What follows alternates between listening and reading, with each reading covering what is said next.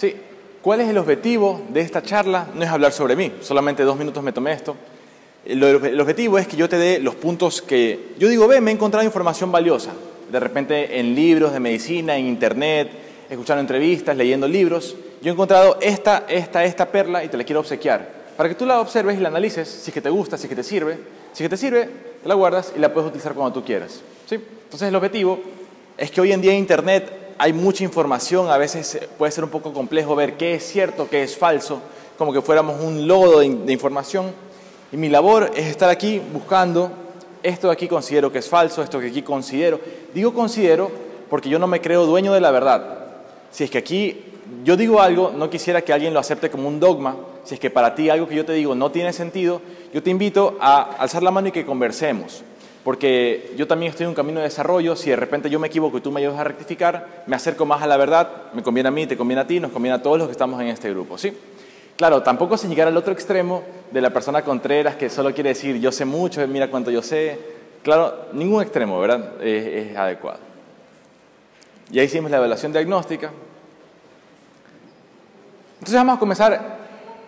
Yo les voy a presentar una serie de dinámicas. Yo sé que a veces en talleres hay algunas dinámicas que uno dice, pero ¿por qué me están haciendo hacer esta dinámica que no tiene un sentido? Hoy les he traído una serie de dinámicas que sí tienen un sentido psicológico. Bien, vamos a entrar ya en el tema. Es fuerte hablar de violencia intrafamiliar. Hay que preguntarse cuál es nuestro objetivo con este taller. Poner expectativas realistas porque cambiar al mundo, en realidad estamos hablando nosotros de uno del problema tal vez más grave de la humanidad. O sea, estamos hablando en serio aquí de hacer historia. Estamos tratando de empujar. ¿Qué es hacer historia? Empujar un poquito desde tu trinchera a la evolución cultural. ¿Sí? Como profesional, como papá, como mamá, como orientador familiar. Eh, desde tu rama, desde tu trinchera, tú puedes aportar. Tú no sabes a cuántos corazones tú puedes haber tocado. De repente tú te, tú te acuerdas en tu época de estudiante, de escuela, uno o dos profesores que impactaron tu corazón. Tal vez ellos no lo saben. Asimismo, cuántas personas tú has tocado, tú puedes tocar, para bien o para mal. La idea es tratar de tomar un poco de conciencia de qué es lo que está pasando en esta situación. En que un papá, lo más común tal vez un papá que es tosco, es agresivo, con su esposa, con su hijo. Eh, pero ¿qué está pasando en esta situación? Porque lo ideal es nosotros saber que nuestro rol no es tanto, no es juzgar, es tratar de comprender para qué para poder ayudar pero fundamental es comprender. Porque de repente si yo no comprendo una situación, puedo tener buenas intenciones, pero tal vez puedo equivocarme al momento de actuar. ¿sí? Entonces yo también me equivoco, trato de darte algunas pautas que pienso que te pueden servir. Y aquí yo te diría, te llevo a la reflexión, porque yo, como te digo, no vengo a decir dogmas, esto es así. Vengo a preguntarte porque a mí se me ocurre que en esta situación podría haber una dinámica amor-odio. No lo digo con completa certeza, pero te pregunto a ti, ¿Tú piensas que en una familia donde hay gritos y hay violencia podría convivir el amor con el odio? O tal vez sería odio, que dice ser amor, o tal vez sería miedo. ¿Qué piensas tú? ¿Podría haber convivencia entre el odio y el amor en esta situación? Me dicen por aquí que no. Dos personas me dicen que no. ¿Quién podría decir que sí podría? Se costumbre porque la mujer se sumerge a los gritos y al poder que dice el hombre tiene. Claro se vuelve ya una costumbre y no necesariamente que comenzó, o sea, no necesariamente algo de ahorita, de repente se ha repetido en varias relaciones. ¿Por qué será que en una relación violenta, cuando termina, ambas personas pueden salir a hacer nuevas relaciones con el mismo ingrediente de la violencia? O sea, ¿qué hace que la persona psicológicamente piense que eso es adecuado o piense que ese es el tipo de relación que se merece? Eh, yo te podría decir varias opciones aquí. Evidentemente debería haber amor. Se supone que el papá ama a su familia, se supone que quisiera lo mejor para ellos. Evidentemente se equivoca, pero probablemente él lo que está tratando es de obtener mejores decisiones, tal vez más obediencia. O sea, al final él, a menos que sea un psicópata, un sociópata, por lo general aquí él quiere algo bueno. Claro, está actuando de una manera equivocada. La idea es nosotros darnos cuenta que aquí también yo pienso que puede haber odio. ¿Por qué? ¿Odio en qué sentido? Puede haber odio hacia sí mismo, expresado hacia su familia. Puede también alguien decirme, no, ese Señor puede decir que ama, que ama, te amo, te digo cosas bonitas, te llevo rosas, pero si también te golpeo, debo preguntarme si será odio en realidad disfrazado de amor. No tengo las respuestas certeras, sino que lo estoy reflexionando en voz alta. En realidad yo quisiera analizar desde la raíz esta situación.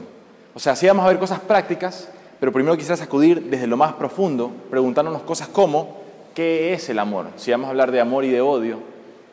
Y eh, pregunto, ¿estamos de acuerdo que en la violencia intrafamiliar son puntos que están relacionados? Eh, ¿Podrían estar relacionados al menos? Al menos el amor. ¿Qué sería el amor? ¿Alguien quisiera decirme su punto de vista para ti qué sería el amor? Un sentimiento. Un sentimiento. que lleva a hacer cosas buenas. Un sentimiento que lleva a hacer cosas buenas. es el valor principal que tiene cada persona para poder ser feliz en la vida. Un sentimiento, un valor principal. Esto de aquí vamos a irlo elaborando. ¿sí? Un valor in- inherente de cierta manera para que la persona pueda desarrollarse plenamente. ¿sí? Entonces, hemos visto hasta ahora ah, dos puntos de vista. ¿Alguien tiene otro punto de vista que me quisiera compartir? ¿De qué sería para ti el amor? Tal vez hay varios tipos de amor. ¿sí? El amor es más que un sentimiento, es una realidad que nos impulsa a tolerar y a celebrar las cosas. Nos impulsa a tolerar y a sobrellevar las cosas. Justamente quería ir caminando hacia allá.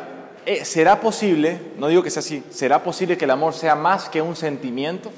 ¿Qué sería un sentimiento? ¿Será un sentimiento algo que ocurre dentro del cerebro? Vamos a analizarlo, vamos a explorarlo. El amor es justamente a esto que vamos. ¿Alguien tiene algo, un punto de vista, opinión? Este, el amor es benigno, ¿verdad? El amor es aquello que nos enseña a perdonar a otros, ¿verdad? Eh, dentro de lo que uno, uno tiene.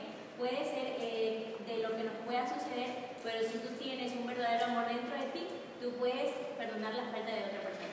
Claro, de cierta manera sería algo que te une a otra persona, algo que te hace cercano a otra persona, pese a sus defectos, pese a sus equivocaciones. Puede haber varios tipos de amor. Puede haber, amor de familia, amor hacia tu mamá, tu papá. Puede haber amor hacia tu pareja. ¿Qué es el más común? Cuando uno dice amor, uno piensa en San Valentín, la rama de rosas. Pero también puede haber otro amor a la naturaleza. Amor al arte. ¿Te gusta eh, este cuadro? Sí, ¿por qué? Porque me agrada, me gusta. O sea, es un fin en sí mismo. No es que me hace nada. ¿Cómo? A los animales. Me gusta ese animalito. ¿Por qué? Me agrada. Es un fin en sí mismo. Sí, me agrada. Me hace sentir amor de cierta manera. ¿Sí? Hay amor condicional y hay amor incondicional. La mayoría de amor en este mundo, lamentablemente o no, es condicional. Incluso el matrimonio. ¿A qué me refiero? Así yo haya jurado amor por siempre, si las promesas que nos hicimos al hacer el pacto se rompen, ya no están en las mismas condiciones, sería condicional ese amor. Eh, soy el amor de Dios. ¿Por dinero? Tal vez podría ser que ahí haya amor a sí mismo. Tal vez alguien se casa con otro no por amor a él o a ella, sino por amor a sí mismo porque quiere un mejor sustento económico. ¿Ya? Y de acuerdo, el amor, el único amor incondicional real es el amor de Dios. El más parecido aquí en la tierra es el de tu mamá.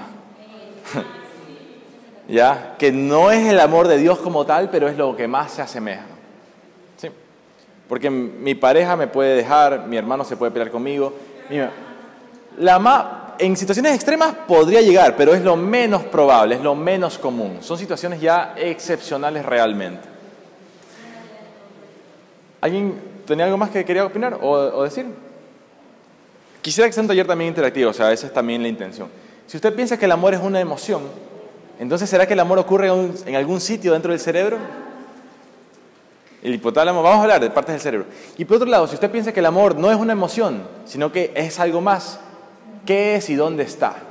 Son preguntas de profundidad que yo quisiera reflexionar junto contigo. Vamos todavía, por eso te digo, más profundo. En la película Matrix decía, vamos a ver cuán profundo va la madriguera del conejo. Vamos a ver la pregunta filosófica. ¿Tú crees que primero... Y esto vamos a ver cómo tiene que ver con violencia, pero primero quiero darte un contexto. ¿Usted cree que primero existe el cerebro y en el cerebro es que ocurre la conciencia? Varios puntos de vista, varias visiones del mundo. Hoy en día el- la visión más predominante es la, visión materialista en el sentido no de que, ah, quiero plata, quiero carro, sino de que esta ya existe, porque está aquí, la puedo ver. Pero por ejemplo en un sueño también hay objetos que yo puedo incluso ver, tocar. Sin embargo en el sueño no existe realmente la parte física. Primero se da la conciencia y en la conciencia se genera lo físico. La pregunta filosófica que te explota el cerebro es, ¿será que la vida también podría ser un sueño? Y esto que parece físico, en realidad si nos vemos a nivel atómico, aquí realmente hay espacio vacío, separado, aquí está un átomo y allá está el otro. ¿Sí? ¿Será posible que primero exista la conciencia y en la conciencia, así como en un sueño se construye el cerebro? ¿A qué me refiero? Te pongo una imagen, porque es un poco complejo eh, de explicar.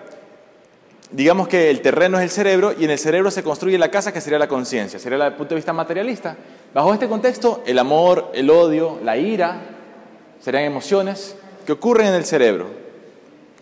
O la otra visión es que no, que tú crees que primero está la conciencia y en la conciencia es que se construye, el, eh, es que a partir de la conciencia eventualmente aparecen cerebros y aparece la vida y, y el ser humano. Y estas preguntas no las estoy inventando yo, desde hace mucho tiempo los filósofos las están preguntando. Por ejemplo, René Descartes dijo, pienso y luego existo. ¿Qué quería decir con él, él con esto? Él está diciendo, yo no soy materialista en el sentido de que yo no creo que primero está el cerebro y luego pienso. Yo, yo lo que me doy cuenta es que pienso y como pienso, yo sé que existo. Sí, eso es lo que él quería decir, o lo que yo interpreto con lo que él estaba diciendo. Yo lo único que puedo estar certero es de que estoy pensando, y como estoy pensando es que sé que existo. Pero regresemos a la pregunta original, ¿qué es el amor? Por ahí hay estamos en un país laico pero también católico y se habla de que Dios es amor. Dios es todo, de cierta manera. Dios es el universo. Pero si Dios es amor y Dios es el universo, ¿por qué debería ser todo amor? ¿Por qué habría odio y por qué habría violencia? ¿Por qué Dios permitiría que ocurran cosas perjudiciales? Esas son preguntas que yo no tengo la respuesta, solamente estoy reflexionando contigo. ¿Qué es el odio? ¿Alguien podría decirme para ti qué es el odio? Con el cual un papá golpea a su esposa, golpea a su hijo. ¿O qué sería la ira? Lo contrario del amor es una visión. ¿Alguien tendría otro punto de vista? ¿Qué sería el odio? Yo te vengo a plantear, ¿tienes, tienes una, una, opinión, un punto de vista de qué sería para ti el odio? No, o sea, yo de acuerdo a la pregunta dice que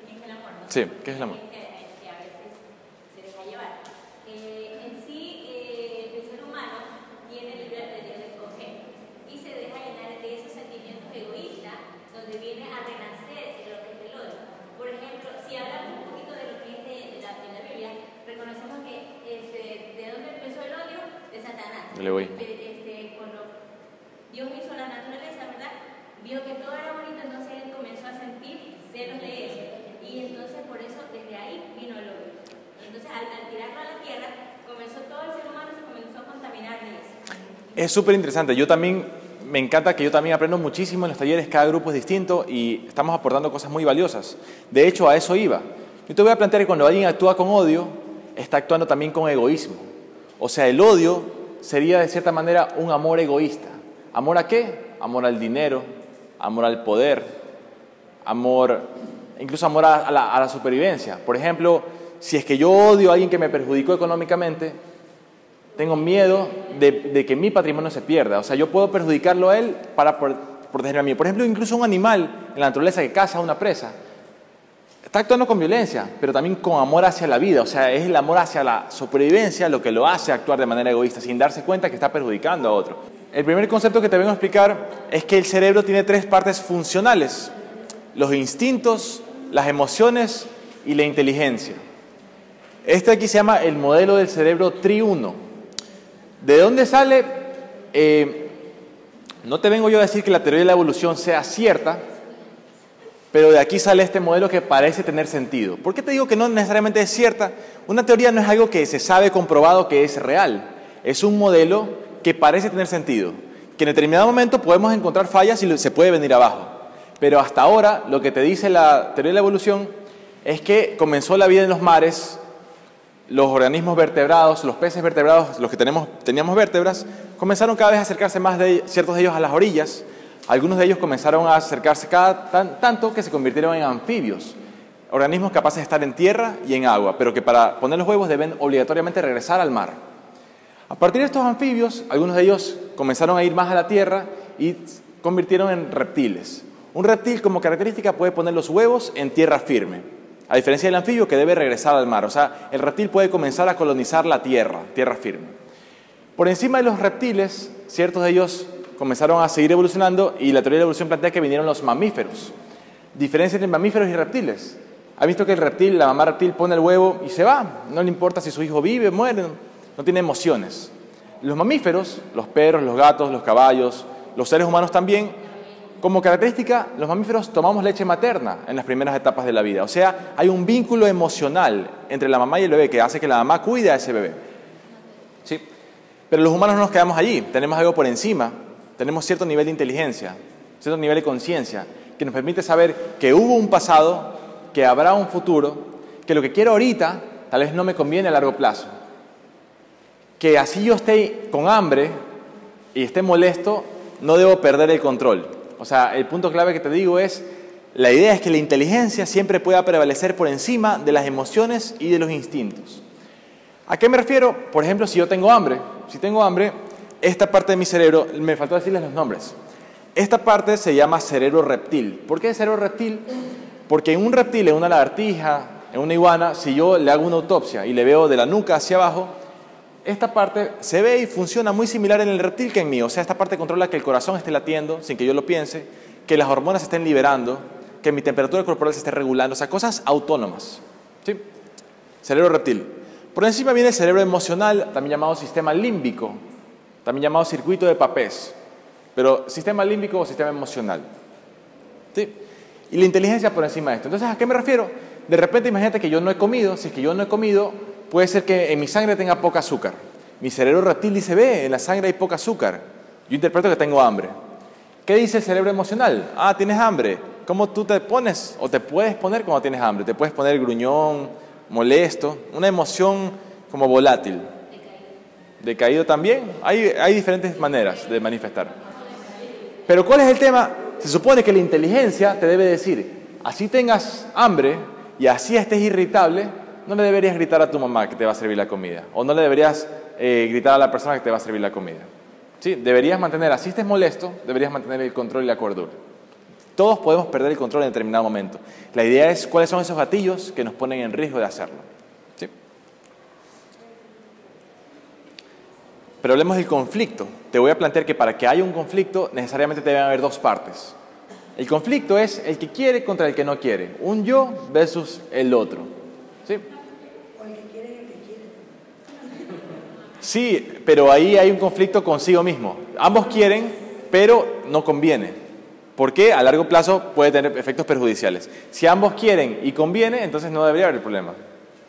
Si es que ambos quieren y no conviene, el conflicto es con uno mismo. ¿A qué me refiero? Por ejemplo, si yo, justamente, si ambos queremos, los dos somos uno. Ambos tenemos una visión en común y caminamos hacia un mismo sitio, como familia, como pareja, como amigos, como colaboradores. Pero ¿qué pasa cuando hay una discusión o un debate o un conflicto? Hay dos visiones, dos o más visiones. Hay división, división. O sea, él quiere algo, yo quiero otra cosa. Entre los dos sacamos chispas. Tenemos que ver cómo manejamos el conflicto de manera armoniosa, de manera civilizada. Hay un cortocircuito. Ya, y la otra visión es todos somos uno. Por ejemplo, en mi cuerpo, en mi cuerpo, si yo si digo en mi cuerpo hay células de mi cuerpo humano, hay bacterias, hay virus, hay parásitos, hay hongos, hay microorganismos que si están en cantidades normales, uno está en salud. Si se salen de control, se vuelve uno con una enfermedad. ¿Sí? ¿Qué pasa, por ejemplo, en la enfermedad autoinmune, como la diabetes, el lupus, la psoriasis? El cuerpo se ataca a sí mismo. Enfermedad autoinmune quiere decir que tus glóbulos blancos se atacan a sí mismos. Si es en la piel, puede ser lupus, puede ser psoriasis. En la diabetes infantil, con la cual uno nace, las células glóbulos blancos creen que el páncreas es el enemigo y lo atacan y por eso es que el niño pierde la capacidad para hacer insulina. Entonces, en ese caso, en ese cuerpo no todos serían uno. Los glóbulos blancos creen que el páncreas es su enemigo y hay un conflicto y se desencadena la enfermedad, en este caso. Mi familia, de repente si todos somos uno, mi mamá o mi esposa y yo tenemos una misma visión que queremos hacer en vacaciones o dónde queremos vivir o cómo queremos que sea nuestra vida laboral, si todos somos uno, estamos en armonía. Si es que ella quiere ir a vivir a Argentina y yo quiero quedarme en Guayaquil, o ella de repente... Tenemos diferentes visiones. ¿Cómo, cómo dijo? ¿Ya? Tenemos dos visiones. No somos uno, no tenemos armonía. La idea es que ver si podemos eh, armonizarnos y ponernos de acuerdo. Mi familia. Mi hijo, de repente, mi hijo quiere ir a una fiesta y yo no quiero. Armonizarnos es ser uno. A ver, un punto intermedio. Anda a la fiesta, pero no vayas hasta las 4 de la mañana. O anda a la fiesta, pero no manejes. O si tomas, no manejes. O yo te voy a ver, o yo te voy a dejar. O sea, podemos encontrar un punto intermedio en el cual seamos uno. Ya no es tú quieres la fiesta, yo no quiero, sino hagamos la fiesta los dos, los dos queremos en un punto en común. Mi ciudad. De repente yo amo mi ciudad. Y si yo amo mi ciudad y soy uno con mi ciudad, soy incapaz de botar basura a la calle. Pero si yo creo que yo soy yo y solo me importo yo y me importa mi carro, si la basura la boto a la calle y no está en mi carro, a mí no me importa. En cambio, si es que yo soy uno con mi ciudad, la idea es que la visión de la ciudad limpia, la ciudad ordenada que yo tengo, es la misma que tienen los demás que forman parte de la ciudad y todos seríamos uno. ¿Cuál es el problema? Las personas que se sienten, no se sienten identificadas, no se sienten parte, se sienten aisladas. Son personas con otra visión. La idea es tratar de comunicarles los beneficios de una visión mejor. Un liderazgo. Vamos a ver que el liderazgo es la capacidad de tener una visión mejor y transformarla en una realidad. Mi región, de repente yo viajo a la sierra y si me encuentro con un costeño, automáticamente digo que es mi amigo. O sea, tengo más afinidad. ¿Por qué? Porque somos uno, venimos de un mismo sitio. Igual si yo salgo del país y veo un ecuatoriano en otro país, automáticamente tengo afinidad porque somos uno. Si voy a Europa, más aún, si veo un latino, si en algún momento me voy salimos del planeta y nos vamos a Marte, ya, por ponerles una exageración, pero es la idea. ¿Sí? Si vamos a Marte y vemos una piedra que ha venido por un meteorito desde la Tierra, decimos esta piedra, esta piedra es de la Tierra, o sea, somos uno, venimos de un mismo sitio. Y le pongo infinito al inicio y al final porque no sabemos qué hay al infinito microscópico y al infinito macroscópico. ¿Cómo? Cuando, está, cuando, cuando hay un interés y estamos todos sincronizados, si tú estás prestando atención, estamos en sincronía. Se, se sabe que los cerebros sí tienen cierto nivel de sincronía cuando estamos en un grupo. ¿sí? Los cerebros, los corazones y todo lo inherente al cuerpo. ¿sí? Muchas veces cuando hay violencia, lo que pasa es que sentimos que nuestra supervivencia se ve en peligro. ¿Supervivencia de qué? Puede ser mi supervivencia física. Por ejemplo, yo nunca he robado agua, pero yo no sé si es un desastre natural o un paro extendido si mi familia puede morir, yo puedo ser que me meta a saquear un botellón de agua. No lo sé, porque mi supervivencia puede estar en peligro. ¿sí? Ese es algo físico. ¿sí? Algo psicológico también puede hacerme tener miedo de que vaya a morir mi ego. Por ejemplo, ¿qué? Digamos, el, el macho, el fuerte, el bacán del barrio, el más fuerte, que nadie se mete con él. Pero viene uno más fuerte, más grande, uno nuevo. Ya no puedo ser el bacán del barrio. Mi ego puede ser disuelto, porque ahora el bacán va a ser él, tengo que pelear con él, eliminarlo y así puedo seguir siendo el bacán del barrio en mi cabeza al menos. ¿Sí? Si es que viene ahí y me intimida, mi ego se puede, o una mamá que digamos es la mamá estricta a la cual se le debe hacer caso. Si es que de repente alguien comienza a rebelarse los hijos, su ego puede verse en peligro. Así su cuerpo físico no está en peligro, su identidad puede verse en peligro. ¿Sí? Te voy a plantear que los únicos que actúan realmente a intención de maldad son los psicópatas y los sociópatas. Psico quiere decir alma y patos quiere decir enfermedad, no enfermedad del alma. Y sociópata es una persona que genera enfermedad en la sociedad. ¿Sí? Menos del 5% de la población, o sea, la mayoría de las personas cuando actuamos con maldad no nos damos cuenta. O sea, si yo me parqueo en un sitio por decir un ejemplo burro, me parqué en un sitio que no debía parquearme sin darme cuenta. O sea, no es que yo quise hacerle la maldad a la persona que después, sino que yo actué egoístamente. ¿sí? Por lo general va a ser la mayoría de los casos. Ahí me podría decir un ejemplo en el cual uno cree que uno actúa con maldad pero no se daría cuenta.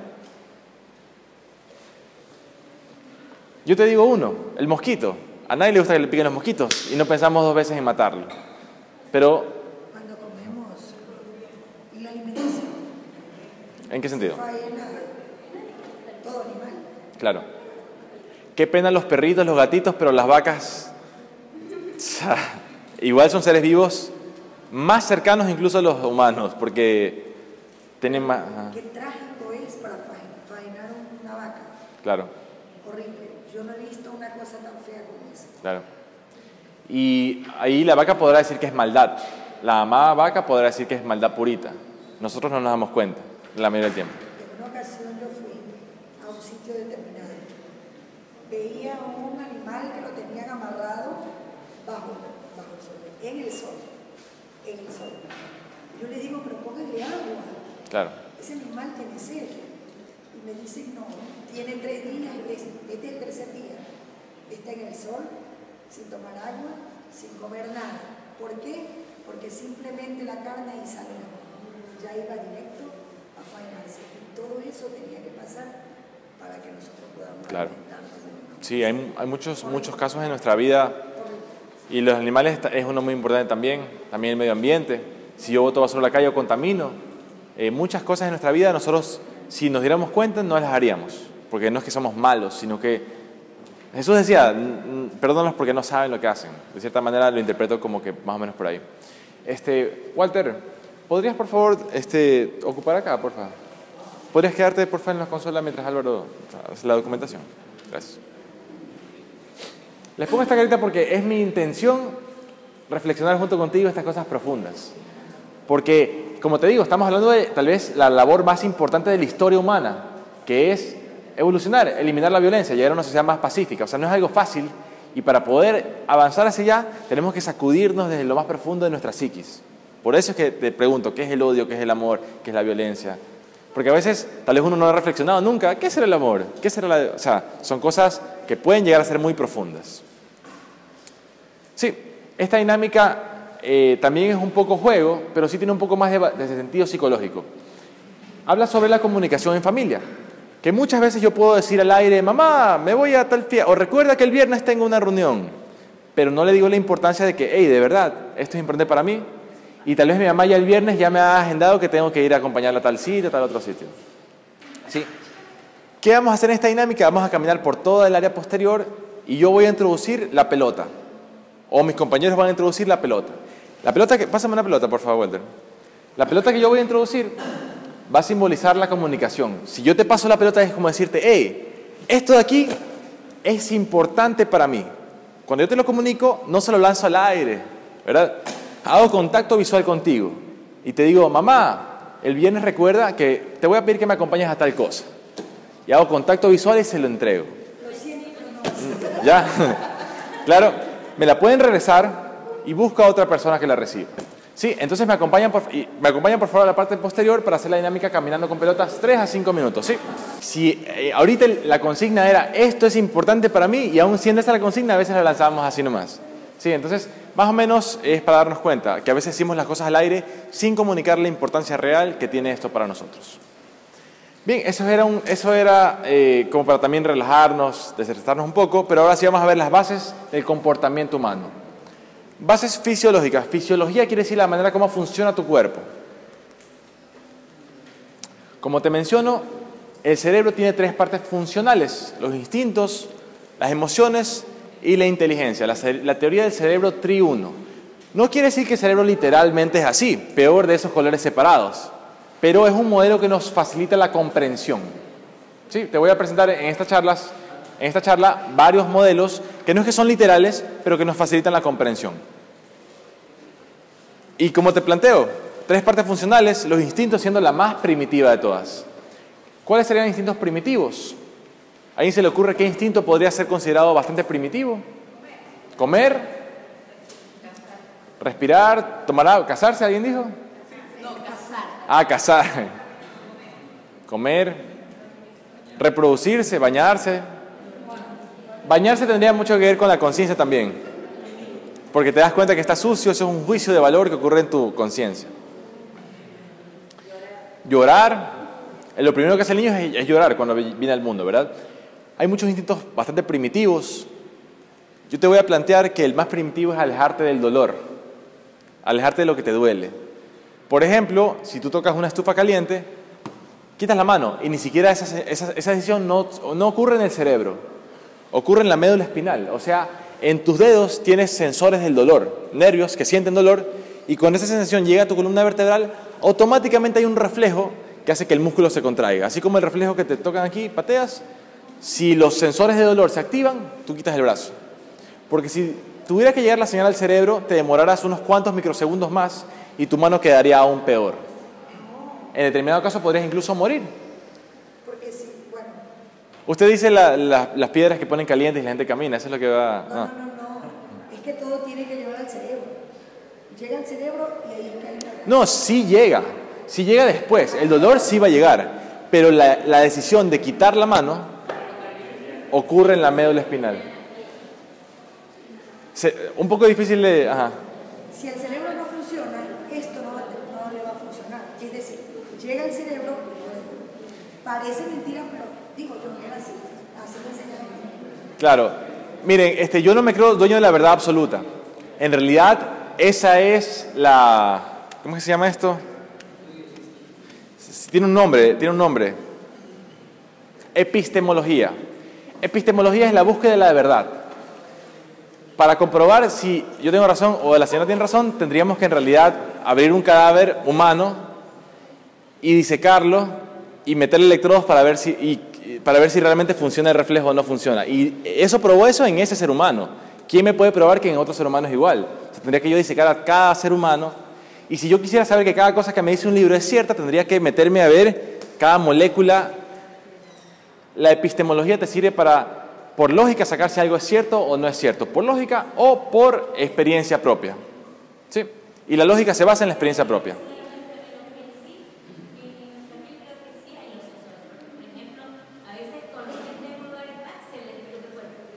Claro.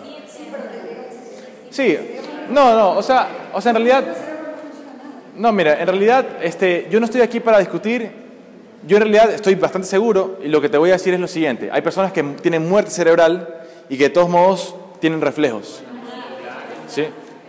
Eh, entonces, por eso es que te digo, en realidad hay reflejos que son, son autónomos y que, no, y que tú puedes estar sin cerebro, puedes estar descerebrado realmente, igual te van a funcionar, ¿sí? Pero como les digo, eh, no, no es el ánimo de discutir, sino es conversar, conversar. Sí, te planteo, el instinto más primitivo es alejarte del dolor. Pero aunque tengas ese instinto de alejarte del dolor, tú puedes aguantarte algo que te duele por un motivo que dice tu mente. ¿Sí? Así te duela, tú puedes quedarte. Si tu hijo está en un sitio en llamas, tú puedes meterte allí, aunque tengas el reflejo de alejarte del dolor. Un ejemplo muy claro es esta imagen, esta, yo todavía no sé bien la historia de esta imagen, pero sé que fue en Asia, sé que eran unas protestas que involucraban a unos monjes budistas. Y a los monjes budistas estos no les hacían caso, no les hacían caso, hasta que se cansaron y uno de ellos dijo, ¿sabes qué? Báñame en gasolina y préndeme fuego. Yo me voy a quedar así meditando. Este hombre tiene el reflejo de escapar del dolor, pero tiene una mente que se sobrepone a ese instinto y a ese reflejo de escapar del dolor. O sea, la mente puede hacerte prevalecer por encima de los instintos. ¿Sí? ¿De acuerdo todos con esto? Que si es que tú, ¿sí? que la mente te puede hacer prevalecer por encima de los instintos. Por ejemplo, el instinto de la sexualidad de la reproducción. Puede ser que a mí me guste una chica, pero si yo sé que estoy casado y que tengo hijos, no voy a arruinar algo a largo plazo por algo momentáneo. No debería. Se supone que mi inteligencia debería poder controlar mis instintos y mis emociones. Aún, instinto de la reproducción. Y la emoción puede ser que incluso sea mi amiga, puede ser que incluso tengamos cierta simpatía, pero mi inteligencia debería prevalecer. Claro que pasa, porque todavía no tenemos un nivel de madurez. Miren que en Latinoamérica la infidelidad muchas veces se la ve como algo normal, hasta chiste, y eso es algo medio bien que llama mucho la atención. Eso nos demuestra en ese sentido en qué nivel de evolución cultural o madurez estamos. Estamos todavía a nivel de instintos, en ese caso. Ciertas personas, no todos. La idea es el promedio de nosotros cuándo vamos a estar acá arriba y no hasta acá abajo. La mente puede sobreponerse a los instintos y también puede ser al revés. Los instintos pueden manipular la inteligencia. Una muestra más, muy clara y más macabra es el instinto de la sexualidad y una persona que puede incluso ver como droga a otra para poder tener sexo con ella o con él. ¿Ya? O sea, tu mente maquina dónde va a estar, qué le puedo dar para que no parezca. Es que dentro de la mente no te salen las ideas. Entonces, y solo usted decide si las va a prac- poner en práctica o las deja ahí. Claro, a ti como ser humano se te pueden ocurrir un poco de cosas horrorosas, cosas, cosas increíblemente buenas y cosas increíblemente perjudiciales. Sería la idea. El camino de tu vida está en eso, en dominarte a ti mismo. Así es. Adelante. Te ayuda a sobrevivir. Si yo tengo miedo de no tener dinero para lo que necesito para pagar cuentas, voy a tener miedo, me va a motivar a trabajar. La idea es que no sea mi única o lo ideal es que no sea mi motivación realmente el miedo. Podemos hablar, escucha, escucha un ratito por favor. Podemos hablar mucho sobre qué es el miedo intelectualmente, pero mejor es verlo. Esto te va a asustar no tanto, solamente un poquito. Tal vez alguien no, tal vez alguien no tiene miedo. A este sí, tal vez a un chihuahua no, pero este ya, hasta a mí me da miedo este de aquí. Sí lo tuve. Los mandan a vacunar, yo también sé lo que es eso, yo también lo hice, sí. ¿Qué te dice eso? En otras palabras, tu supervivencia puede estar en peligro. Y no solo tu supervivencia física, tu supervivencia como, como identidad. Por ejemplo, si el perro te muerde la mano y pierdes los dedos, tendrás que identificarte ya no con una persona con cinco manos, con cinco dedos en cada mano, con dos manos y dos pies. Tendrás que cambiar tu identidad porque también perder una mano, claro, te da miedo, pero tampoco es el fin del mundo. O sea, mucha gente vive con discapacidades y vive una vida plena. ¿sí? Entonces, si te da miedo, no necesariamente es que vas a morir, tal vez es que va a cambiar algo, el miedo al cambio, cambio de tu identidad. Yo soy una persona con dos manos. Si soy una persona sin una mano, tengo que cambiar mi identidad. ¿Qué pasa cuando yo me asusto? Sea porque el perro está aquí al lado mío, sea porque me multaron y no tengo plata para pagar, sea porque vino alguien más fuerte que yo. Pero al multar y no tener plata para pagar, como que no es miedo. Preocupación, diría yo. Miedo, ansiedad, o sea, miedo en qué sentido? Yo digo miedo en el sentido de qué es lo que pasa en tu cuerpo. Si viene el perro y te asusta, si viene la multa y te asusta, si viene el ladrón y te asusta, en tu cuerpo ocurre la reacción de adrenalina. ¿Sí? ¿Qué es la reacción de adrenalina? Tus ojos, tus oídos captan lo que hay en el miedo o tu mente lo capta. Tu cerebro le envía la señal a las glándulas suprarrenales que están encima de los riñones. Estas de aquí liberan adrenalina y liberan cortisol. Estas son hormonas que viajan por tu sangre. ¿Qué es una hormona? Una molécula que viaja por tu sangre, dándole una señal a cada una de las células del cuerpo, diciéndoles, hey, en este caso, hey, hay peligro, hay peligro. Si es que tú eres una célula del músculo, lo que debes hacer es captar más sangre para que puedas correr o puedas pelear. Ataque o huida. ¿Sí? Entonces, la adrenalina, ¿y qué pasa, por ejemplo, una mujer embarazada que se asusta o que de repente tiene violencia intrafamiliar y libera adrenalina? Esa adrenalina que está en la sangre pasa al líquido amniótico del bebé. Ese bebé tiene la señal de que en su entorno hay peligro y que cuando salga de allí debe estar preparado para pelear. No para compartir, sino que viene configurado para pelear. Viene con una tendencia, no quiere decir que todo niño que estuvo en el vientre materno con un entorno violento se va a hacer una persona agresiva, pero es un factor de riesgo. Se sabe que la violencia intrafamiliar es un factor de riesgo. O sea, lo que te menciono es que el cerebro de ese bebé está captando el líquido amniótico. Si en el líquido amniótico hay adrenalina, ese bebé sabe que afuera hay peligro. Y su cerebro va a venir configurado con tendencia a defenderse.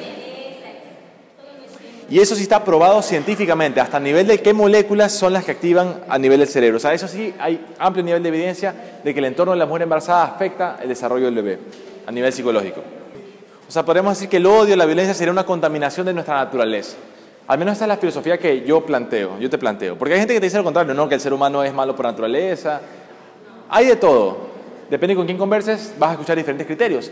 Si tú te expones a muchos criterios, te vas a dar cuenta, ah, esta persona está mejor preparada que esta, de repente este se nota que no sabe, este se nota que sabe, y tú te puedes tener un criterio más, más amplio, ¿sí? Esta reacción de adrenalina se llama la reacción de ataque o huida. Pero yo te vengo a plantear no sé si me la he inventado yo, probablemente alguien ya se la inventó, pero en los humanos tenemos una adicional. Ataque, huida o negociación. Sería lo ideal, mantenernos en el ámbito de la inteligencia. No siempre podré negociar. Con un ladrón probablemente no voy a poder negociar. Pero, por ejemplo, si yo tengo un conflicto con mi esposa, lo ideal es que no ataque ni huya. Lo ideal es que negocie.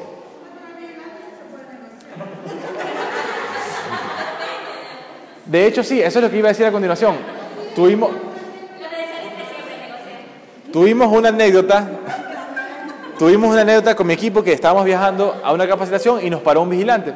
Hay buenos y malos elementos en todos lados. En este caso era un mal elemento porque no habíamos hecho nada y ya nos estaba viendo un poco más y si teníamos el GPS y, no sé, un poco de cosas. En realidad no teníamos ninguna infracción.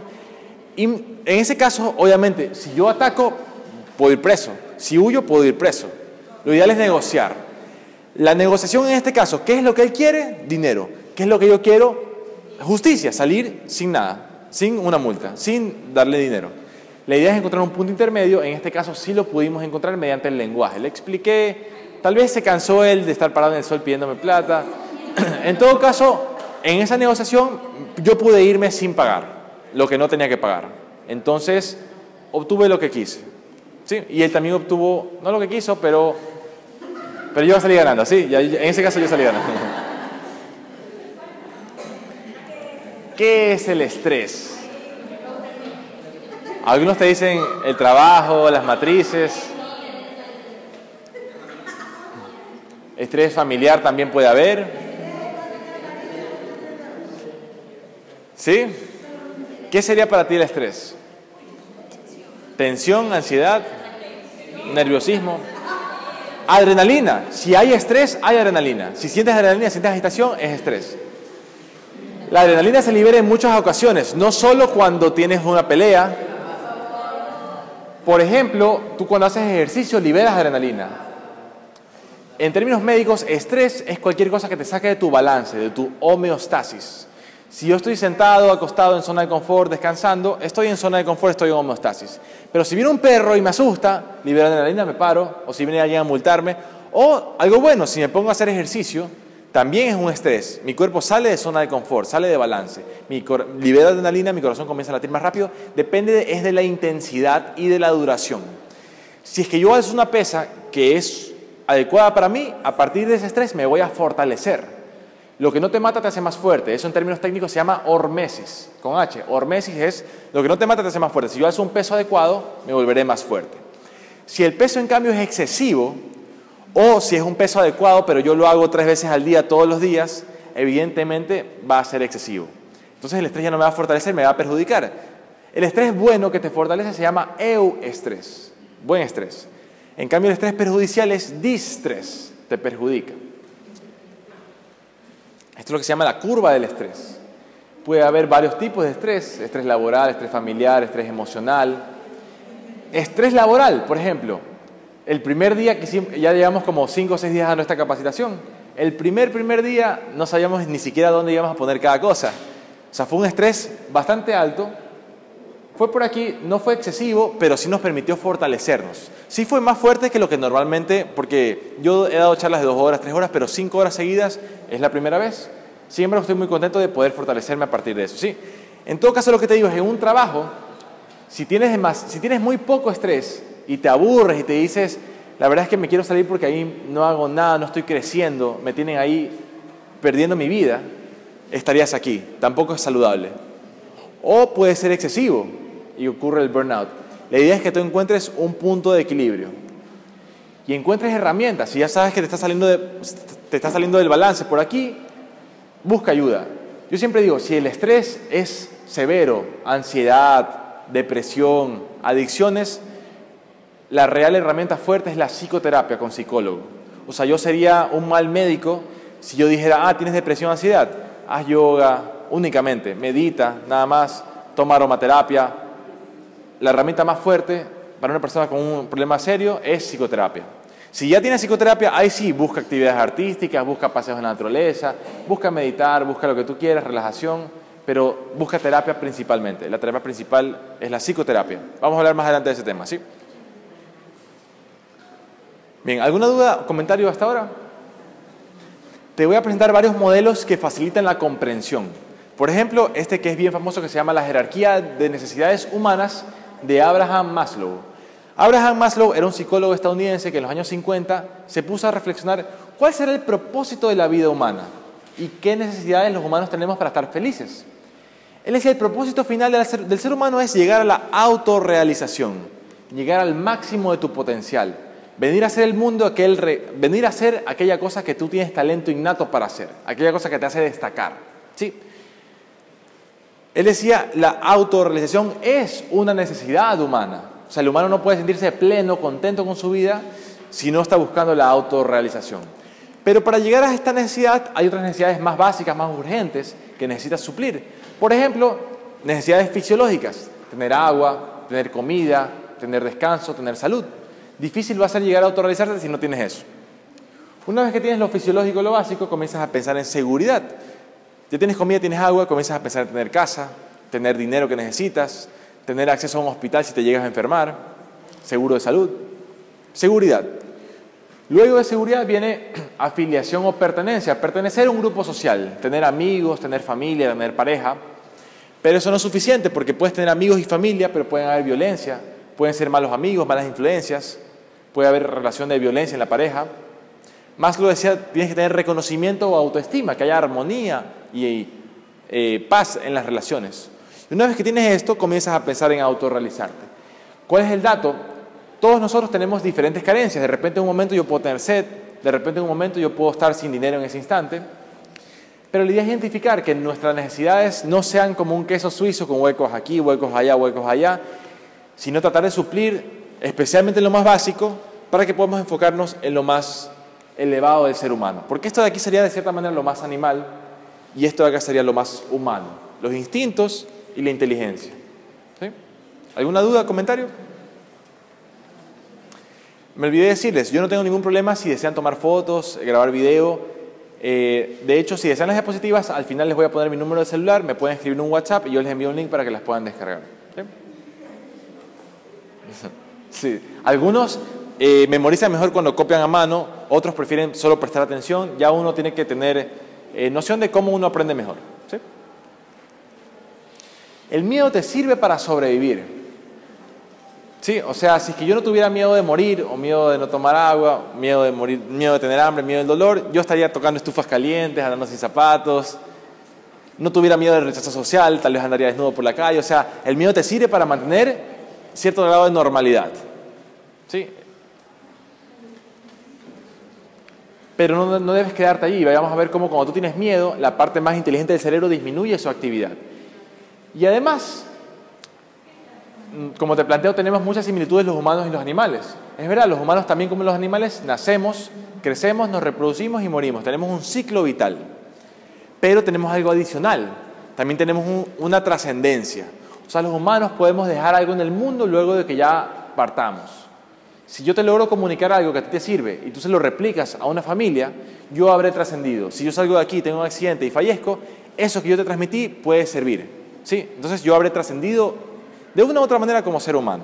¿Sí? Entonces, otra de las diferencias entre los seres humanos y los animales es que nosotros, es verdad, tenemos un ciclo vital, pero además trascendemos, para bien o para mal.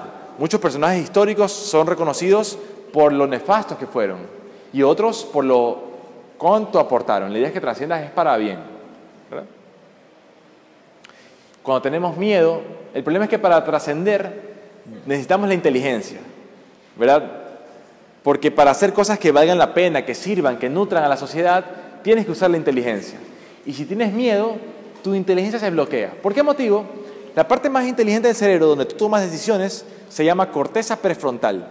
Prefrontal, ¿por qué? Porque está detrás de la frente. Prefrontal. ¿Y por qué corteza? La corteza es la parte más externa de algo. Por ejemplo, la corteza del árbol es la parte más externa del árbol. La, parte más externa del cerebro, la que parece un chicle comido arrugado, se llama corteza cerebral. Corteza cerebral es la corteza de todo el cerebro, pero la, corteza que está por detrás de la frente, específicamente por detrás de la frente, se llama corteza prefrontal. Se sabe que allí ocurre la toma de decisiones, la noción de la moralidad, lo que está bien y lo que está mal. Saber que algo que quieres ahorita no te conviene y que no lo vas a hacer porque te perjudica a largo plazo. El problema es que, como te comentaba, cuando tú tienes miedo, la sangre va a los músculos y se va de dónde? del cerebro. De la, o sea, no se va toda la sangre, pero disminuye el flujo sanguíneo en la corteza prefrontal. O sea, tendrás menos oxígeno para tomar mejores decisiones. Todo lo que no es indispensable en ese momento se desactiva cuando tenemos miedo. Por ejemplo, ¿qué? La digestión. Por eso cuando tienes miedo, se va la sangre a los intestinos y sientes como que quieres ir al baño. El sistema inmunológico. Todos los días tenemos que luchar contra bacterias, virus, hoy hay el coronavirus, etcétera. ¿Ya? con células de cáncer. Todos los días en mi cuerpo potencialmente crecen células que podrían desarrollar un tumor. Pero ¿qué pasa? El sistema inmunológico las está buscando para eliminarlas. Pero si yo tengo miedo, libero adrenalina, cuando la adrenalina toca la célula del glóbulo blanco, el glóbulo blanco lo que entiende es, eh, hay un perro afuera, debemos darle la energía a los músculos y lo que yo hago ahorita no sirve para nada, así que mejor no hago nada ¿Qué pasa? Si es que eso ocurre todo el tiempo, todos los días, todo el día, si tengo miedo, ansiedad constante, mi sistema inmunológico va a disminuir su actividad y tendré más predisposición de tener una enfermedad bacteriana, viral o incluso el mismo cáncer. Es un factor, no quiere decir que es el único factor ni que es el más importante, pero se sabe que el estrés emocional es un factor de riesgo para todas las enfermedades, por los motivos expuestos. ¿sí? ¿Alguna duda, comentario? ¿Todo claro hasta ahora? ¿Sí? ¿Sí? Cuando tenemos miedo, nuestra inteligencia se bloquea. ¿Por qué? Porque la sangre va a los músculos para poder escapar. Y podemos perder el control sobre nuestras emociones e instintos. La corteza prefrontal es como el freno de tu carro, que dice, ve, instintos y emociones me van a hacer saltar de un barranco. Freno para no perjudicar esta cosa. Pero si no tienes sangre aquí, no puedes frenar instintos y emociones. Y con más predisposición vas a poder explotar. O sea, por ejemplo, un papá que no quiere dejar salir a su, esposa, de repente tiene miedo, es de que ella llegue a serle infiel. Ese miedo hace que no vaya tanta sangre a su cerebro y no se dé cuenta que ella ha estado con él en los peores momentos de su vida, que ha estado con él por 20 años y que sería incapaz de hacerlo. Ese miedo te entorpece y te quita el razonamiento que tú deberías poder tener. ¿Sí? Un papá de repente que tiene miedo de que su hijo vaya a una fiesta porque vaya a tomar, se vaya a accidentar, le vayan a robar. Tal vez ese miedo le impide ver que la fiesta es en un lugar seguro, es con amigos que él conoce y que su hijo nunca ha hecho cosas irresponsables. Entonces tal vez ese miedo sería excesivo en ese caso, tal vez. Vamos a hacer esta dinámica como alguien mencionó, a veces vamos por la vida diciendo, eh, tengo miedo de que le pase algo a mi hijo, a mi mamá, tengo miedo de que llegue a tener una enfermedad, tengo miedo de que me roben, tengo miedo de que me multen, tengo miedo de que me atropellen. Vamos por la vida diciendo, tengo miedo, tengo miedo, siento como que algo malo me va a pasar. Lo que te voy a pedir aquí es que vamos a caminar por todo el área, no es un círculo, vamos a caminar por todo el área, dramatizando, haciendo como actores, como que estamos en una película de miedo, diciendo por ahí, tengo miedo, tengo miedo, siento como que algo malo me va a pasar. Todos, si tú no quieres participar, no es, no es imprescindible, pero la idea es que todos tenemos miedo. Si tú haces contacto visual con alguien, esa persona también tiene miedo. De repente los dos nos asustamos, hasta no sabemos si pelear o si huir o si escondernos. Depende de cuánto tú te quieras meter en el papel, se te va a hacer más claro ver en tu día a día, ah, en esta situación yo ando más o menos así, estoy dramatizando, exagerando, caricaturizando, pero me veo así. Tengo miedo, tengo miedo, siento como que algo malo me va a pasar, ¿ya? Vamos, te invito a ponerte de pie y vamos a la parte de trasera, caminando diciendo en voz alta, tengo miedo, se mete en el papel, tú identificas más, es verdad, en mi día a día yo voy así, tengo miedo de que me roben, tengo miedo de que me multen, tengo miedo de que a mi mamá le pase algo, a mi hijo le pase algo, tengo miedo de que me atropelle un carro, o sea, vamos por la vida así. La idea es ser consciente, que eso te quita energía de tu conciencia, de tu inteligencia. Es natural, es normal tener miedo, pero queremos salir de allí y evolucionar. Evolucionar es difícil, pero en eso estamos. Eh. ¿Sí? Si el miedo es severo, fuerte, psicoterapia es la mejor opción. Y miedo fuerte, miedo severo, me refiero cuando ya hay un trastorno tipo ansiedad, depresión, adicciones, violencia intrafamiliar, porque todo tiene mucho que ver también con el miedo. Si ya asistes a terapia y quieres coadyuvantes, ahí sí, pases a la naturaleza, actividades artísticas, este, tu profesión te puede también servir para, para enfocarte. ¿Alguien ha leído este libro, El Caballero de la Armadura Oxidada, de Robert Fisher? Es un libro que habla sobre un caballero que vivía en un reino que siempre estaba en guerra. Y que, como siempre estaba en guerra, el caballero siempre debía estar listo para la batalla. O sea, él siempre tenía su armadura puesta. Porque él decía, yo no sé si a las 2 de la, a las 2 de la mañana me van a venir a atacar. Tengo que estar listo para la batalla. Lo que pasa es que ya pasaron muchos años y el caballero tenía una esposa. La esposa le dijo, oye, han pasado tantos años y tú con esa armadura puesta, ya ni recuerdo cómo son tus manos, no recuerdo cómo es tu rostro. Pasaron tantos años que la armadura incluso se le comenzó a oxidar. Y ya estaba tan oxidada, tan fea, que la esposa comenzó a alejarse del caballero. El libro habla sobre las aventuras del caballero buscando quién en el reino le ayudará a quitar su armadura. ¿Qué simboliza? El caballero inicialmente su reino estaba en guerra, así como en nuestra etapa inicial de vida, cuando éramos niños, de repente teníamos algún peligro, alguna cuestión de la cual tuvimos que protegernos con una armadura. Puede ser la armadura del bravo, puede ser la armadura del tímido, puede ser la armadura del que, del que se aprovechan todos, del fuerte, ¿sí? pero es débil por dentro. ¿Qué armadura de repente yo me puse de niño que no me he dado cuenta que todavía yo tengo puesta en la edad adulta? ¿Sí? Que me impide ser mi verdadera esencia. ¿Sí? Entonces este libro te recomiendo mucho, en realidad es un libro cortito, yo leo lento y me lo leo en dos horas, yo creo que en unos 40 minutos es un libro muy cortito, ¿sí? Y también me gusta muchísimo este de Max Lucado, él es un teólogo cristiano. Yo no pertenezco a ninguna religión, pero me interesa muchísimo la teología, el estudio de varias religiones para sacar eh, puntos que te pueden servir para tu desarrollo, ¿sí? En este libro Max Lucado hace un análisis de los evangelios y él te plantea que uno de los mensajes que más se repite en los evangelios, de hecho el que más se repite por parte de Jesús, es de una u otra manera Jesús te dice, no tengas miedo, no desesperes, no temas, no teméis. De una u otra manera Él te dice que te serenes. Y si la cantidad de veces que se te repite algo tiene que ver con la importancia del mensaje, Max Lucado interpreta que no tengas miedo, no temas, es el mensaje tal vez más importante que te decía Jesús. Tal vez, no digo que sería certero, pero Él lo interpreta así yo también estaría de cierta manera de acuerdo que te ayudaría muchísimo. Por ejemplo, habla de cuando Jesús estaba en la tormenta, en la barca, con sus discípulos. Ellos se morían del miedo mientras él en la misma situación estaba plácidamente dormido. claro, él era Dios. ¿sí? La idea es que tratar de ser como Jesús. y así hay una tormenta en tu vida, saber que tú tienes esa luz dentro de ti que te puede permitir imitar a Jesús y dormir plácidamente, así haya la tormenta afuera. Un libro muy bueno, Max Lucado, Sin temor. ¿Cómo sería mi vida si no tuviera miedo? Ahí te plantea también esta pregunta. Lo que decíamos, a veces yo tengo miedo del fracaso, el miedo del ridículo, el miedo del que dirán. Pero ¿qué pasa si yo no atravieso ese miedo? Tendré un día 70, 80 años y diré, ve, no hice lo que tenía que haber hecho con mi vida. La idea es darnos cuenta y sacudirnos antes de que sea muy tarde. Por eso te voy a invitar a hacer esta dinámica que he sentado en una hoja, por favor, te voy a invitar a escribir de tres a cinco minutos, ¿cómo sería tu vida si no tuvieras miedo? ¿A qué cosas te, tú te animarías a hacer si no tuvieras miedo?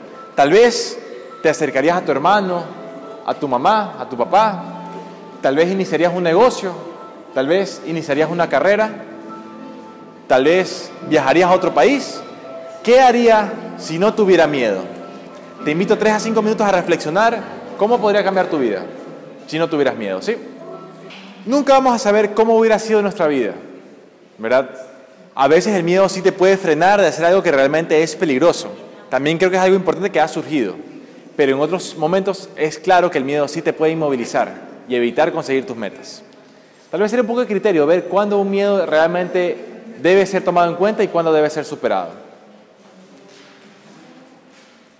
Yo te voy a comentar este, esta dinámica, yo la aprendí también en un curso y yo sí me quedé, ¿qué haría si no tuviera miedo? Y la cosa más clara que yo me di cuenta, como te dije, yo soy emprendedor también, tengo un negocio, una tienda de productos saludables, y me di cuenta que yo tengo miedo, sí, de que la tienda no le vaya bien, de que la tienda quiebre, de que los competidores nos ganen.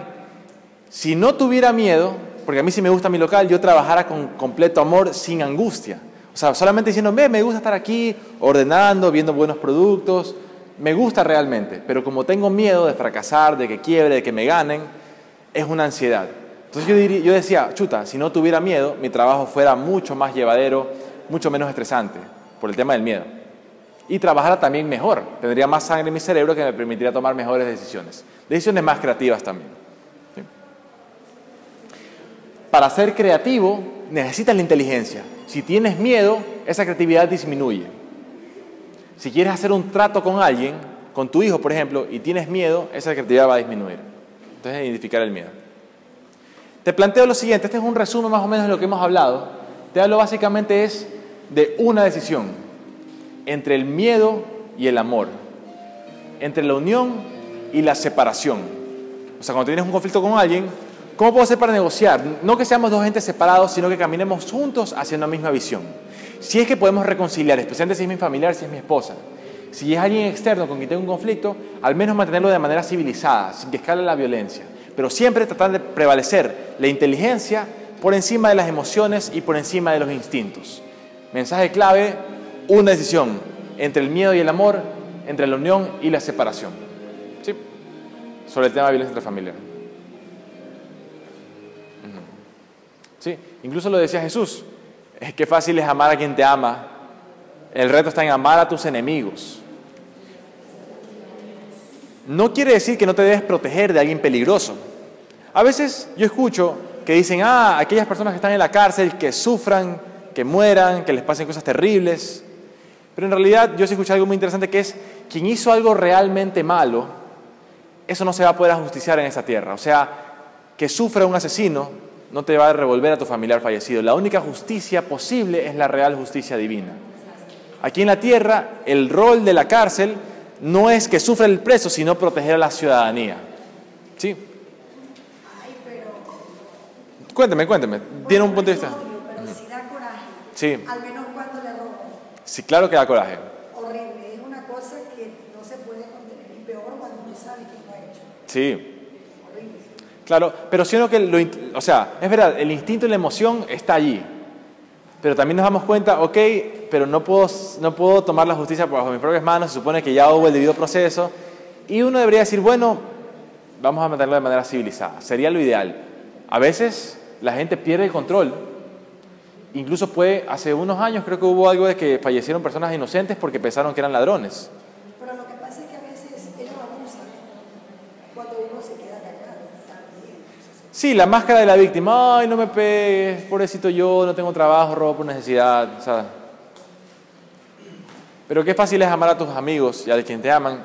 El reto está. ¿Por qué el reto? Porque en eso está la evolución del ser humano, la evolución de la cultura. Disminuir la violencia, llegar a una sociedad más pacífica. ¿Sí? Además, aquella persona, como te decía, aquella persona que odia, aquella persona que actúa de manera violenta, es porque está alienado, es porque no se siente parte no se siente en comunión con su esposa, con su familia, con su ciudad, con su comunidad. Aquella persona no hay que alejarla más, hay que comprenderla y tratar de abrirle las manos. Un, un dato práctico, muchas veces cuando un joven especialmente está bravo, está irritable, está a punto de llorar de la ira, basta con alzar la- abrir los, abrir los brazos, el signo del abrazo lo puede conmover, porque muchas veces cuando alguien tiene la máscara de bravo, de irritable, lo que busca realmente en su corazón es un abrazo. Y así tú ves a alguien así, si le haces así, capaz que se pone a llorar, porque es una máscara. Te puede servir, no siempre te va a servir, pero de repente para calmar a un joven que está en un momento así en crisis, extender los brazos lo puede apaciguar. Hay videos incluso gente que se va a suicidar y viene alguien y lo abraza y apacigua. Como decía aquí la compañera y decíamos muchas personas, es muy fácil decir, tú eres así, tú eres impuntual, tú eres incumplido, tú eres corrupto. Pero recuerda cuando tú apuntas con el dedo allá, tres dedos regresan a apuntarte a ti. Y yo he escrito una pequeña reflexión sobre juzgar a los demás. Y dice así, me pregunto por qué es tan fácil criticar a los demás y tan difícil darme cuenta de los puntos ciegos que ocultan mis propios errores. A veces quisiera verme a mí mismo desde fuera de mi cerebro, de mi mente, para ver esos puntos ciegos que yo sé que tengo pero que no logro ver. Veo la violencia en el mundo, desde las guerras hasta las peleas en redes sociales y la gente pitando en la calle. Me molesta, pero en ese instante que me quejo alcanzo a verme a mí mismo juzgando y despreciando a otros, como si yo nunca hubiera errado, actuado de manera tonta o obrado con la intención de herir y hacer daño. En ese instante soy consciente, al menos temporalmente, de la paradoja que existe en despreciar al despreciable, alienándome y haciendo como que yo nunca he sido como él. En teoría yo sé que existe paz en no juzgar, pero qué difícil no encolerizarse con el violento y con el malvado, encarnando en ese instante lo que yo aborrezco y rechazo. Solo espero, incluso rogando a Dios, al universo, en mi camino eventualmente desarrollar la serenidad para no inmutarme al observar el reflejo de mis peores defectos. Muchas gracias. Es una reflexión sobre jugar a los demás, pero yo no puedo cambiar la vida de otro, ni me compete a mí hacerlo, ni voy a poder hacerlo. La idea es, aquello que me molesta en otro suelen ser características en mí mismo, que es más fácil ver en otros que ver en mí. Por lo tanto, si veo algo que no me gusta, cuando yo estoy haciendo lo mismo. ¿Sí? Con esto, si desean, podemos hacer un descanso, si no, ya mismo terminamos. Quedan unas cuantas diapositivas. Podemos terminar la charla y pasar un descanso, porque son dos charlas. Una es la de violencia intrafamiliar, la otra es de drogas. Si desean, podemos hacer el descanso, si no, podemos concluir la charla de violencia y hacer un descanso intermedio ya un poquito más largo. ¿Cómo se sienten? ¿Continuamos? Ya. Como les decía, eh, si desean las diapositivas, me pueden escribir este número, yo se las puedo enviar sin ningún problema. Si de repente en algún momento yo hago charlas en colegios, en empresas, mi número de contacto. Y mis redes sociales, la reflexión que les acabo de decir está en mi página de Facebook, en mi canal de YouTube. Sí. Y tengo contenido sobre temas de salud. Ya. ¿Contestó Jordi? ¿Contestó Jordi? Ah, ya, perfecto. Perdón, perdón, perdón, ya le regreso. Sí. En YouTube si ponen Rafael Martínez juzgar a los demás, les sale lo que les acabo de decir ahorita de esa reflexión. No es memorizada, o sea, no es, no es espontánea, es memorizada.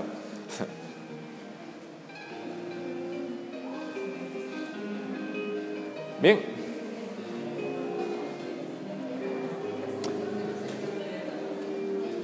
Ah, y también les quería mencionar, si les agrada mi charla, quisieran más charlas conmigo, eh, sí les pediría que sugieran mi nombre a alguna autoridad, porque yo también estoy comenzando mi carrera, yo quiero ser capacitador y me gusta mucho lo que hago, entonces te agradecería si lo haces. ¿sí? Eso.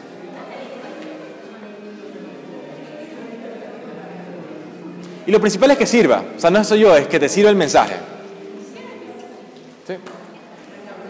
Ya analizamos un poco al victimario, dijimos que qué pasa en la mente de un señor que golpea a su esposa, probablemente tiene buenas intenciones, pero lo maneja de una manera equivocada. Tiene miedo, tiene miedo. Tiene miedo, la inteligencia se ve bloqueada por los instintos y las emociones. Pero ¿cuál es la otra cara de la moneda? Porque para que haya un agresor tiene que haber un agredido, para que haya alguien agresivo tiene que haber alguien pasivo. Y ambos extremos son perjudiciales. Eh, muchas veces la relación termina por la violencia, comienzan nuevas relaciones que tienen también violencia. ¿Qué es lo que pasa? En tu hogar tú aprendes cómo amar. Si de repente en tu casa te enseñan que en el amor vienen incluidos los golpes, cuando tú crees que ahí busques una pareja para quien amar, también buscarás que el ingrediente de los golpes probablemente esté ahí metido. No siempre, ciertas personas pueden despertar y darse cuenta que esto no es adecuado, pero con nosotros como, como servidores públicos debemos identificar que este es un patrón que se suele repetir. ¿Sí? Y como te digo, ambos extremos deben ser corregidos, tanto el agresivo como el pasivo. La asertividad es el punto intermedio entre la agresividad y la pasividad. Ser agresivo es aplastar los derechos del otro. Ser pasivo es que aplasten tus derechos. La, la asertividad es mantener el punto intermedio. Tips de comunicación asertiva. Uno es no decir juicios de valor, como decirle eres impuntual, eres sucio, sino decirle hechos objetivos. En vez de decirle eres impuntual, decirle vea, son las ocho y media, la hora de entrada era las ocho. Y esto no ha sido solo hoy, sino ha sido hoy, fue ayer y fue la semana pasada dos días. Son hechos objetivos irrefutables. Si le digo en cambio usted es impuntual, ahí sí me puede discutir. Si le digo eres sucio, se puede ofender. Pero si le digo, oiga, eh, oiga amigo, eh, mire que tiene tierra aquí, vaya, hace ese pues, ¿verdad? Límpese, tiene tierra ahí. Eso es irrefutable, es un hecho objetivo, tiene tierra aquí. Si le dices eres sucio, se puede ofender con mayor facilidad.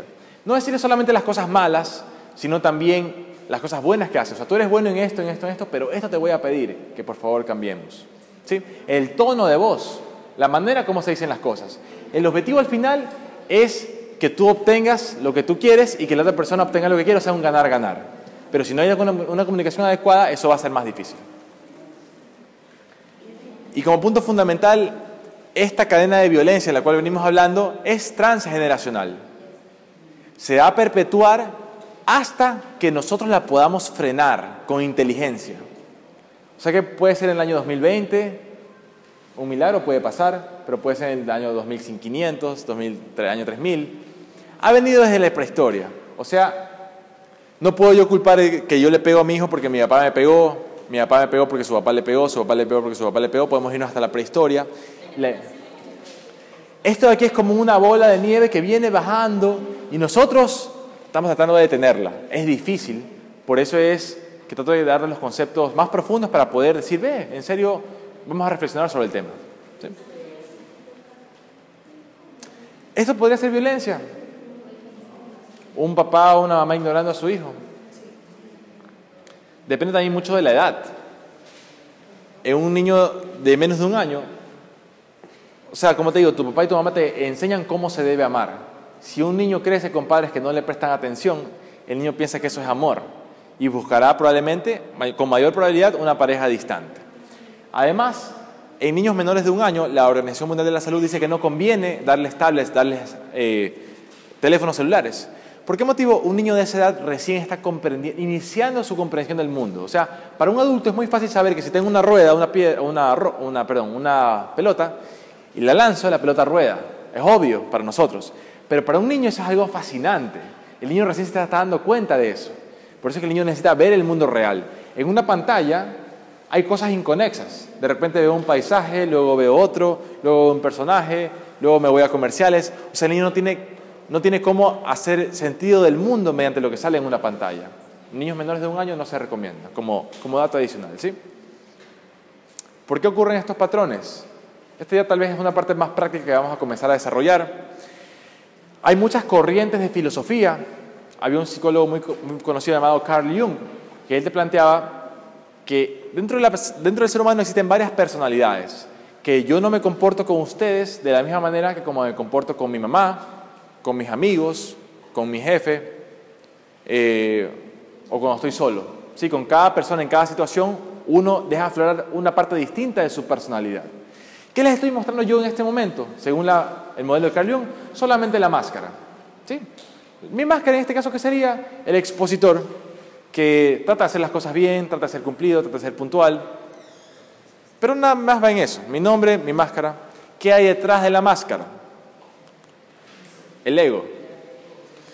No les voy a revelar, evidentemente, todo, les voy a revelar ciertas cosas, pero ¿qué tiene que ver mi ego aquí? Por ejemplo, eh, mi ego me dice, sí, yo sí quiero ser conferencista exitoso, o sea, quiero tener éxito, quiero tener éxito en las redes sociales, quiero viajar por el mundo dando mis charlas, quiero ser exitoso, o sea, sé que tengo cierto nivel de talento, si lo trabajo puedo llegar hasta ciertas metas que tengo. Si no te revelo todo, pero básicamente ciertas cosas del ego esas serían. Pero eso no es todo, porque hay gente que busca la fama, el dinero, el poder, pero se sienten vacíos por dentro de todos modos. Uno sabe que eso no lo basta, sino que debe tener un, uno un motivo de trascendencia.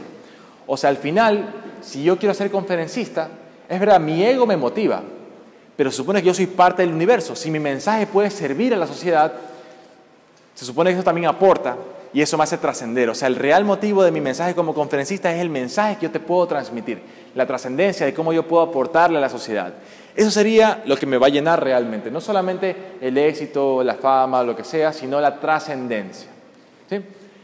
Eso no es todo. Cómo se va formando también tu personalidad tiene mucho que ver papá y mamá. O mejor dicho, figura paterna y figura materna, porque no siempre está papá, no siempre está mamá. Figura paterna puede ser una mujer, figura materna puede ser un varón. Hombres y mujeres tenemos energía masculina y energía femenina. La energía masculina eh, se las asocia mucho con las cosas estratégicas, prácticas, lineales, esto es así, así, así, así, así. En cambio, la, energía femenina tiene mucho que ver con la creatividad, eh, ser holístico, tomar un, un, enfoque visual grande y amplio de la situación. ¿Sí? Entonces, más o menos como que conversarles un poco de estos conceptos. Y un componente adicional que sería la sombra. Las sombras son aquellas cosas que yo desprecio de mí mismo, que no me gustan, y cuando yo la veo en alguien más me, molestan de sobremanera. Por ejemplo, por decirle ciertas cosas de mi sombra, yo lucho con la puntualidad, yo lucho con la búsqueda de la excelencia, este, yo busco con ser cumplido. Tal manera que si yo veo a alguien impuntual, alguien que hace el mínimo esfuerzo, alguien que no cumple, a mí me molesta de sobremanera. Yo tengo que, al conocer esto, yo tengo que saber que con esa persona yo no debo explotar, porque el problema no es él, el problema es esos defectos cuando yo los estoy manifestando. ¿Sí? Mi sombra, mi sombra que es más fácil echársela a alguien más. ¿Sí? Entonces les voy a pedir, eh, vamos a hacer una pequeña dinámica. Eh, ¿Qué les voy a pedir? Voy a pedir seis participantes voluntarios que quieran representar cada uno de los aspectos de la personalidad. Estas seis personas no van a decir nada, simplemente es para que se pongan de pie en esta posición. Alguien va a ser la máscara, detrás va a estar el ego, detrás va a estar la trascendencia, de un lado va a estar la energía masculina, de otro lado va a estar la energía femenina y atrás va a estar la sombra. ¿Para qué es la dinámica de que uno se ponga de pie? Porque tú al ponerte de pie grabas en tu memoria de mejor manera. Ah, yo fui en, el ejercicio, fui la sombra. Adelante estaba tal persona, a la izquierda, a la derecha, y de repente tú al formar parte de la dinámica se te va a quedar grabado de mejor manera. ¿sí? Entonces voy a pedir, y luego de eso son seis que van a representar aquí, y si es que alguien se anima del público, puede alzar la mano y puede revelarnos ciertas cosas, no todo, solo lo que se sienta cómodo diciendo, sobre los diferentes aspectos de tu personalidad. Pero primero lo voy a hacer yo. Entonces voy a pedir voluntarios, seis voluntarios. No sé si es que la persona que se paró, ¿usted desea participar? Bienvenido, gracias. Cinco personas más que deseen representar. ¿Usted desea representar de repente la máscara? O ya. ¿Puede venir acá, por favor? El señor va a hacer la máscara. Sí. Mirando. A mí. ¿Usted desearía ser el ego? Puede ponerse detrás de él, por favor. ¿Usted desearía ser la trascendencia? Necesito un varón que quiera hacer la energía masculina y una mujer que quiera hacer la energía femenina. La mujer, la energía femenina. Un varón, por favor, que quiera hacer la energía masculina. Y la sombra, por favor. ¿Alguien que desee ser la sombra? Bien, entonces la energía, usted va a hacer la trascendencia, la energía femenina puede ponerse a la derecha de la trascendencia, por favor, y la masculina a la izquierda, ¿sí? ¿Por qué digo derecha e izquierda? Porque se sabe que los hemisferios derecho e izquierdo del cerebro tienen funciones distintas. Se sabe que cuando yo hago cálculos matemáticos y cosas estratégicas lineales, el cerebro izquierdo está trabajando. Y cuando en cambio estoy haciendo creativo, estoy haciendo espontáneo, es el cerebro derecho. Sí, entonces por favor tenemos ya la máscara, el ego, la trascendencia, masculino, femenino y la sombra.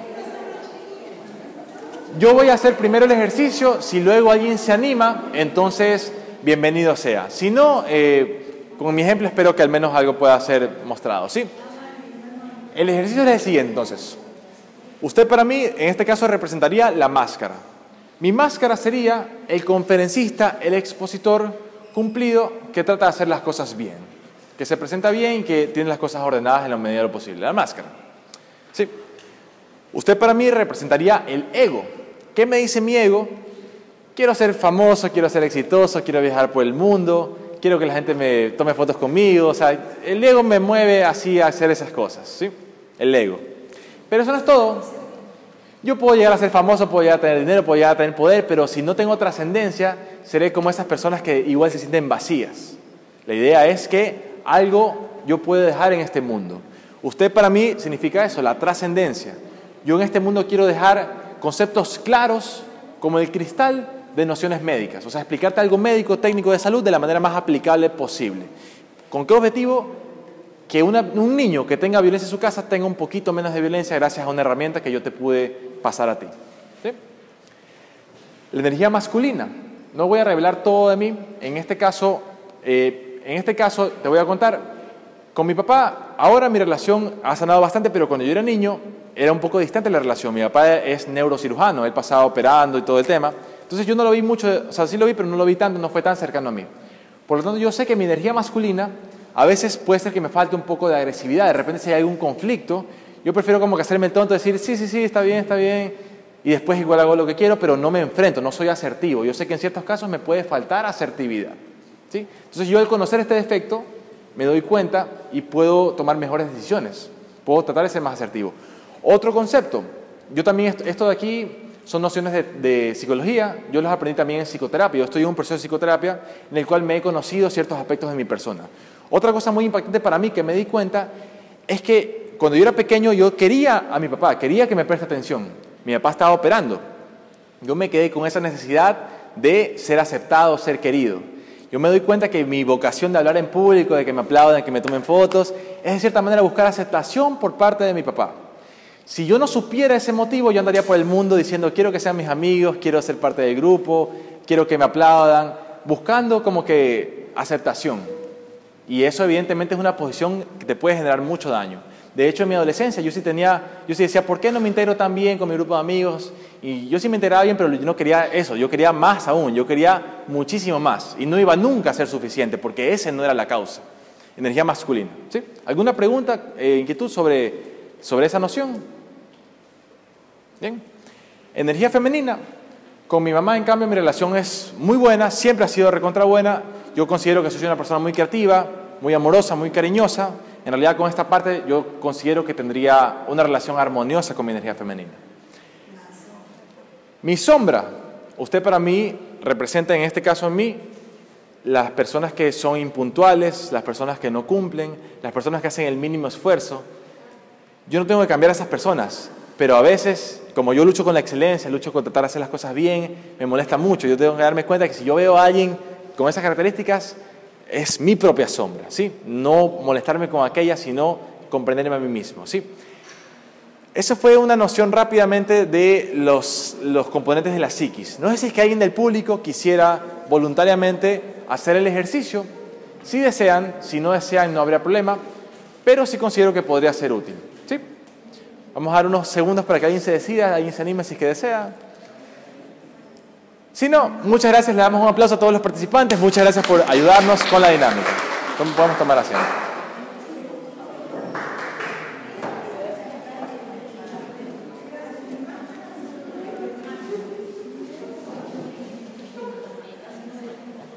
¿Sí? ¿Qué tal ese concepto, esa noción? ¿Útil? Bien. Hay muchas maneras de explicar esto.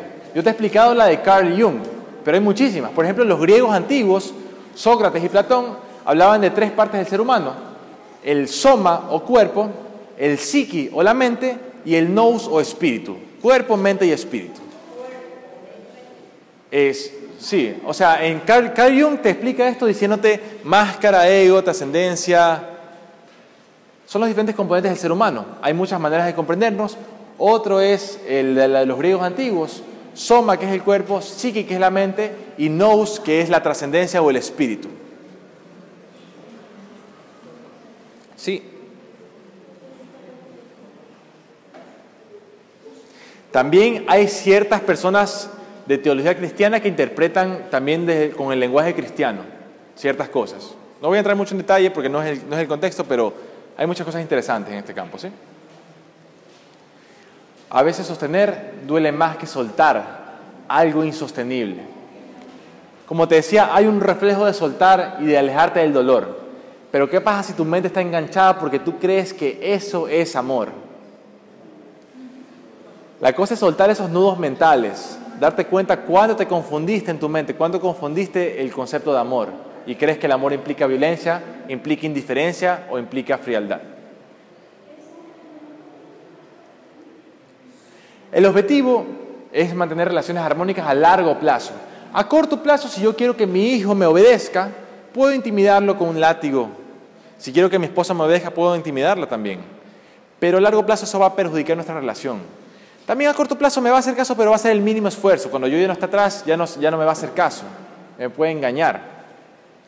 Además, si yo golpeo a mi hijo porque yo soy más grande y más fuerte, ¿qué va a pasar cuando llegue la adolescencia y él se vuelva más grande y más fuerte que yo? O peor aún, cuando yo ya me vuelva un adulto mayor y tenga ahí él que incluso cambiarme los pañales. Lo mejor sería que me deje botado. Lo peor sería que me golpee de regreso. Que puede pasar también. Sí, entonces en el corto, miren, un gran problema, un gran problema es que muchas veces nos queremos las cosas a corto plazo. La corrupción es quiero ahorita la plata, o sea, eh, y muchas veces no nos damos cuenta que a largo plazo es más importante la situación. Sí, entonces, si yo quiero que mi esposa o mi, hijo me haga caso ahorita, intimidarlo no sería lo mejor a largo plazo, como un concepto principal. ¿Por qué motivo? Los instintos y las emociones ocurren al corto plazo. La inteligencia es a largo plazo. Si yo estimulo el corto plazo, estoy actuando bajo instintos y emociones. Lo ideal sería actuar a largo plazo. También puedo utilizar instintos y emociones para cosas buenas. Por ejemplo, las luces, la música te emociona también. En este caso lo estaría utilizando como una herramienta para que el mensaje pueda llegar de manera más, más clara. Esta imagen no la encontré en español, vamos a practicar en inglés diciéndote el círculo de la vida es de que a los cuatro años el éxito es no orinarte en los pantalones. A los 12 años el éxito es tener amigos. A los 16 el éxito es tener, o los 18 es tener una licencia de conducir. A los 25 el éxito es tener sexo cuando uno está casado. A los 35 el éxito es tener dinero. A los 50 sigue siendo el éxito tener dinero. Pero a los 60 años el éxito vuelve a ser tener sexo cuando uno está casado. A los 70 el éxito vuelve a ser tener todavía una licencia de conducir. A los 75 el éxito es tener amigos. Y a los 80 el éxito vuelve a ser no orinarte en los pantalones. A los 70 es, es, tener, amigos. Tus amigos ya se han muerto, tu familia te puede abandonar. ¿Sí? A los 60 dice tener sexo. El tema, el tema es que la, el círculo comienza y termina con que alguien tiene que cuidarte, en este caso limpiarte los pantalones. ¿Con qué cariño, con qué eh, paciencia tú hiciste eso con tu hijo? probablemente será la misma paciencia que se te da, da de regreso cuando tú seas aquella persona que deba ser cuidada. Uno da lo que recibe. Y uno da lo que recibe y en determinados casos lo ideal es guardar distancia. Relaciones tóxicas. ¿Por qué será que lo pongo entre comillas? ¿Alguien tendrá una idea de por qué será que lo pongo entre comillas?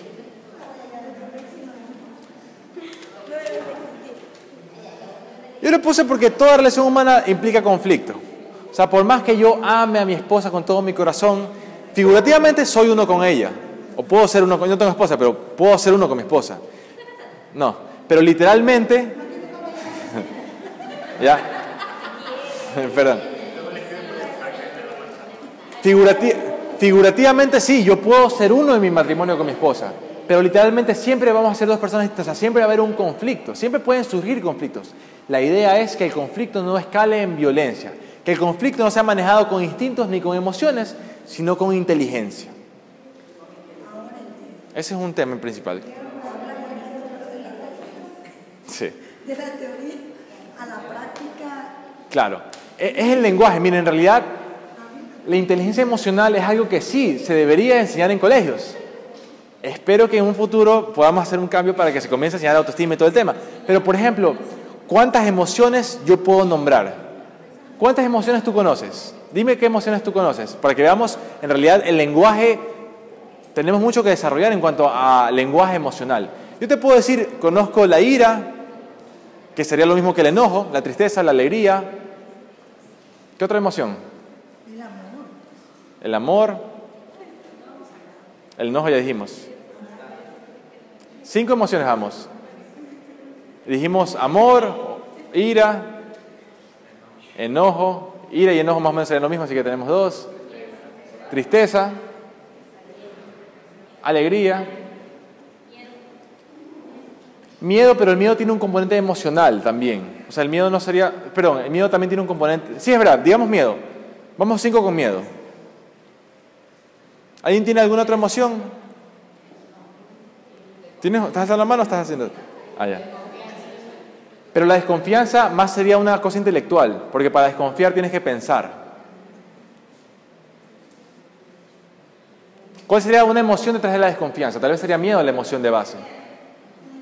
Entonces dijimos cinco emociones. O sea, pese a que somos adultos y hemos vivido varias décadas, aún así, ¿quién más nombra más de cinco emociones? O sea, si esto, si un niño no identifica, o sea, un niño que está irritable tiene que identificar qué es lo que le pasa, qué es lo que siente.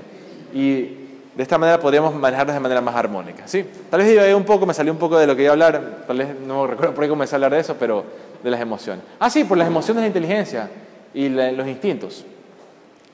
Entonces te decía que la idea es que los instintos y las emociones siempre sean guardadas bajo la inteligencia. Vamos a hacer esta dinámica, las dinámicas son, eh, vamos a hacer esta dinámica, ¿sí? Esta dinámica se llama no ruegues donde no te quieren. Muchas veces a amigos, a parejas, a familiares, les decimos, oye, no me invitaste a la fiesta. Cuando hagan una nueva fiesta avísame que yo quiero ir, yo quiero ser parte del grupo. Me gusta una chica, oye, invítame, acéptame una salida, acéptame un café. ¿Sí? Con mi familiar de repente me quiero llevar mejor con alguien y esa persona no quiere y le estoy rogando y rogando. Vamos a hacer lo siguiente. Como somos bastantes personas, vamos a hacer dos círculos grandes y nos vamos a agarrar de los codos. Dos círculos grandes. Y van a haber dos personas que son las personas excluidas. Voy a pedir voluntarios para que sean las personas excluidas. Las personas que son las personas excluidas van a querer meterse en el círculo y las personas que son el círculo no van a querer dejar. Van a moverse para que la persona no encuentre un punto débil en el cual se pueda meter, meterse así. Sí, la persona que está excluida debe decir en voz alta, amigos míos, ¿cómo así los veo por aquí? Oigan, no me invitaron a la fiesta, invítenme a la siguiente reunión porque yo quiero ser parte de ustedes, quiero ser parte de su grupo. O, hola, hola, hola amiga, oye, quiero, me gustas mucho, me interesaría salir contigo, acéptame una salida, por favor. Y como que le estamos rogando, Uno, usted le dice lo que salga de su corazón, ¿sí? Entonces, por favor, les voy a pedir, hagamos atrás dos círculos para poder hacer la dinámica. Y las dos personas excluidas pueden ser más también. ¿Alguien observó algo en la dinámica? ¿Alguien se dio cuenta de algo? Tal vez en tu vida te has puesto en esa situación. ¿Me puedes conversar? Sí. También es por ambas partes, la persona que ruega y aquellas personas que excluyen al otro. Ese es un dato muy importante que me había olvidado mencionar. Quienes excluyen también se dan cuenta, a veces alguien se acerca a pedirte algo, a pedirte ayuda, a ofrecerte algo y uno a veces lo ignora. Entonces también darnos cuenta de eso. Muy, muy interesante ese punto que se me había pasado conversarles. Pero a veces también hay personas que lo hacen por conveniencia. Si solo cuando necesitan, buscar a la otra persona. nada más. Y creo que eso También. También discernir cuándo se da el caso, cuándo no. ¿Alguien se sintió como la persona que ruega o la persona que pide y que ruega a las otras personas? Yo sí me he sentido como que ruego a veces, como que si tengo algún... Sí, o sea, todos rogamos. Cuando tenemos alguna necesidad, tenemos que ir hacia la otra persona, estar insistiendo a veces que nos ayude. La idea es darte cuenta, o sea, esta dinámica te sirve para en tu día a día ver, ah, estoy tomando el rol de la persona que ruega o estoy tomando el rol de la persona que excluye. O sea, el sentido de la dinámica es que en el ejercicio te des cuenta de cosas en tu día a día. Tiene un sentido psicológico, ¿sí? Ya estamos llegando casi a la parte final del tema violencia. ¿Por qué hace daño la violencia? Hemos hablado mucho de la violencia, pero de raíz, ¿por qué es mala? ¿Por qué sería mala la violencia? Sí, o sea, en sí hablamos de la jerarquía de necesidades. Decíamos que para el humano estar satisfecho con la vida, debes tener buenas relaciones interpersonales, con autoestima, con respeto. Entonces, si que no hay, si es que hay violencia, evidentemente tu, tu jerarquía de necesidades humanas no está siendo cumplida y debes tomar en cuenta eso. Sí, hay muchos motivos. El fin último yo creo que es que disminuye la calidad de vida de las personas. O sea, la gente sufre innecesariamente. También hay otras cosas como que no puedes, eh, se ve perjudicado tu pleno desarrollo de tu vida, tu proyecto de vida, puedes tener lesiones físicas, emocionales, pero creo que todo se traduce a tu calidad de vida disminuye, tu potencial de autorrealización se ve disminuido, tu salud disminuye. Y también se violan tus derechos humanos. Les quiero recordar, hoy en día escuchamos muchísimo en todos lados derechos humanos, derechos humanos, pero preguntémonos, en realidad, antes de la Segunda Guerra Mundial no habían derechos humanos. O sea, si tú eras parte del gobierno o del reino fuerte, estabas protegido. Si venía alguien más a invadirte y eras más débil tú, estabas perdido. Te secuestraban y te pasaba cualquier cosa. Fue con el holocausto judío que se reunió las Naciones Unidas y dijeron, ve, estas cosas son inaceptables, nos hacen perder nuestra humanidad, tenemos que marcar una línea que no se va a poder volver a trazar. Y se inauguraron los derechos humanos. En papel, claro, muy bonito en papel. Sin embargo, hay que preguntarse si se cumplen realmente.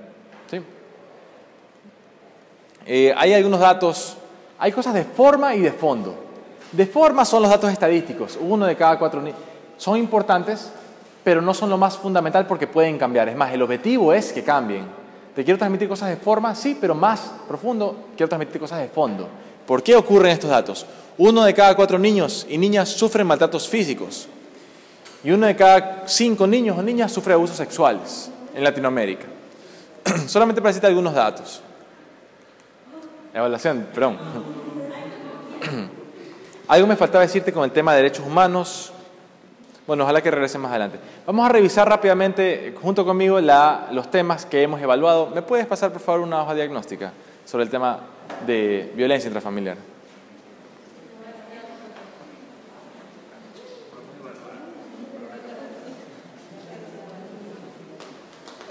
Derechos humanos. Ah, bueno, con derechos humanos ya me acordé. Los primeros fueron derechos para todos. Luego nos dimos cuenta que hay personas excluidas, minorías raciales, mujeres, niños, adultos mayores, y se fue haciendo convenciones específicamente para esa gente, para mujeres, para los niños. Comenzamos a hablar de la naturaleza. En papel está muy bonito, muchas gracias Walter. En papel está muy bonito, pero cabe preguntarnos, si yo en la calle no le puedo pegar, esto, esto sí es un mensaje que yo considero que es importante, si me puedes prestar atención, Démonos cuenta que en la calle yo nunca le voy a poder pegar al policía, al sacerdote, nadie me va a decir que está bien. Peor pegarle a mi papá, a la única persona que yo puedo pegarle en la calle y tal vez no me va a pasar nada es a mi hijo, a un niño. O sea, pese a que el niño también es un ser humano, se le puede golpear a todo, a nadie se le puede golpear, solamente al niño. Ese es un punto ciego que como sociedad tenemos. Bajo ningún concepto alguien va a decir que está bien golpearle al papá, o sea, que un hombre golpea a su papá adulto mayor. Nadie va a decir que está bien que golpees a tu esposa, pero mucha gente va a decir, no, que golpees al hijo sí está bien. Es un punto ciego. yo te invitaría a reflexionar por qué unos sí y otros no. Hace 50 años mucha gente en cambio te habría dicho, no, así está bien, pégale a tu esposa, pegue, pegue, que marido igual es. ¿Ya? Hoy en día hasta nos reímos de esa frase. Asimismo, en 50 años, capaz que nos reiremos de aquel papá que golpea a su hijo como herramienta de disciplina. Sí, este... ¿Por qué motivo? Si tú tienes en tu repertorio de herramientas como padre la violencia, la vas a utilizar. Si, tú, si tu única herramienta es un martillo, todo va a parecer un clavo.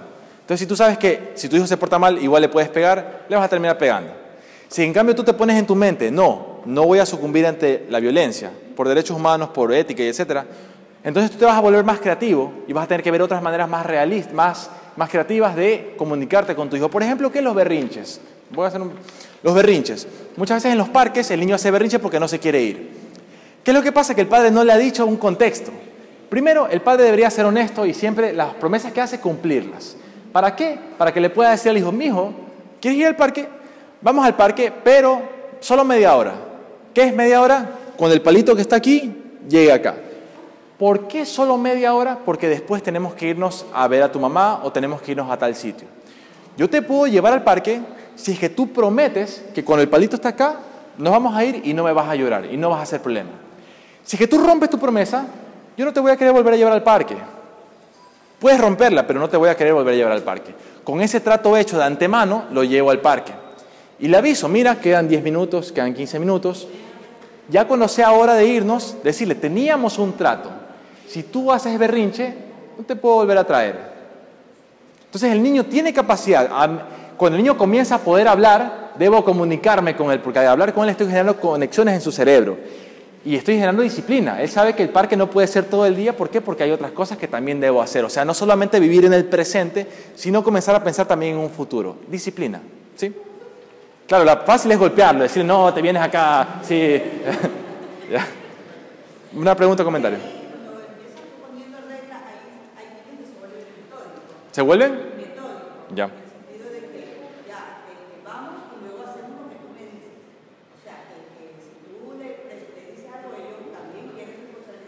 Sí, así es. El niño también quiere, el niño gana autoestima cuando tú le das cierto nivel de responsabilidad. O sea, le estás trabajando su amor propio también. No estás diciendo, tú eres tan tonto que solo te puedo manejar a golpes y a gritos. Tú eres inteligente, es lo que le estás diciendo, vas a nivel profundo. ¿Sí? Contigo no es necesario golpear, yo puedo conversar contigo. Si viene un novio que luego le quiere pegar, nunca le han pegado, o sea, no, no, no viene en el universo de esa niña. Entonces, aquel papá que golpea a su hija está predisponiendo a que a ella le golpee a su esposo más adelante. Predisponiendo, no quiere decir siempre, pero es un factor de riesgo. ¿Duda, comentario o contraargumento?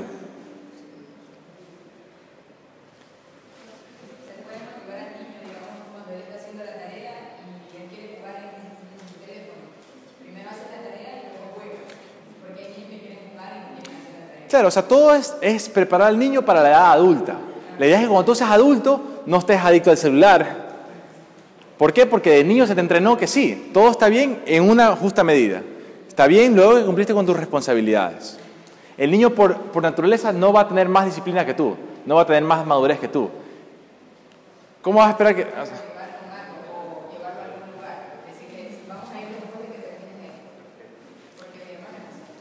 Claro, este, hay muchos criterios. Yo recuerdo que un pediatra muy, que yo considero mucho, que se llama Carlos González, un español que yo sigo mucho, él dijo que a él no le gustaban dar este, premios, pero no recuerdo exactamente por qué. Creo que es porque el niño va a trabajar en función a premios siempre. En vez, ajá. Ajá. Sí. Sí, pero un premio, pero premio yo me refiero como que algo extraordinario, como que si sacas buenas notas te doy 20 dólares. Si no, claro, motivación sería, es que lo que tú me mencionas más, yo lo veo como orden, como, ok, claro, o sea, este ejemplo yo lo veo más como orden, ok, hay un momento y un tiempo para todo. Primero la responsabilidad y luego la diversión. Pero no siempre debemos de darle un premio, una, o sea, mm. o decirle, ¿sabes que Si tú haces esto, claro. vamos a salir. ¿Por qué? Porque él siempre va a querer sí, hacer eso. O sea, claro.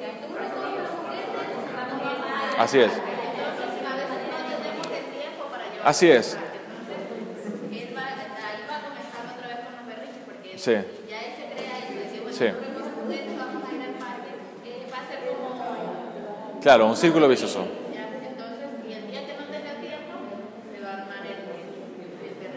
Claro.